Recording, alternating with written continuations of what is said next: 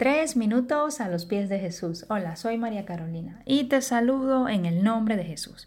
Hoy quiero compartirte un ejemplo de vida del rey David por el pastor Charles Stanley, llamado Competente con el paso del tiempo. Y la base bíblica es en Primera de Samuel, capítulo 17, versículo del 48 al 51.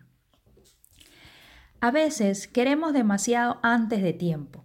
Deseamos ser competentes de inmediato al más alto nivel, pero nuestras habilidades requieren tiempo para desarrollarse bien. La sabiduría se adquiere con el paso del tiempo y el carácter tiene una maduración lenta.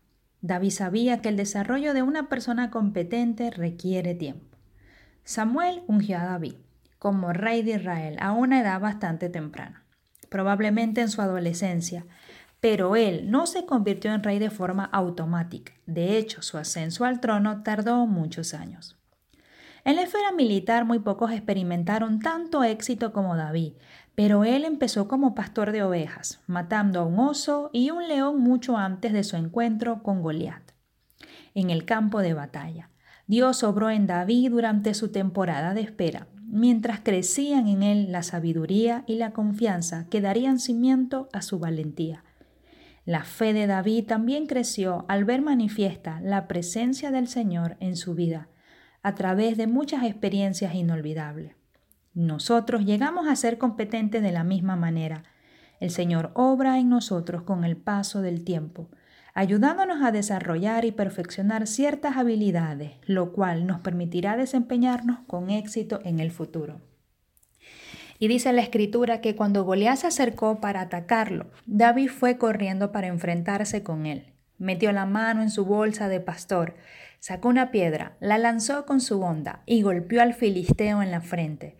La piedra se le incrustó allí y Goliat se tambaleó y cayó de cara al suelo. Así David triunfó sobre los filisteos con una sola onda y una piedra, porque no tenía espada. Después David corrió y sacó de su vaina la espada de Goliat y la usó para matarlo y cortarle la cabeza.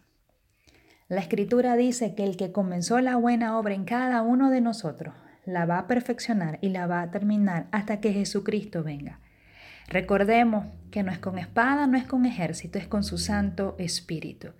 Diga al débil, fuerte soy. Todo lo podemos en Cristo que nos fortalece. Así que podemos ser competentes con el paso del tiempo, pero con la ayuda de nuestro Dios Todopoderoso.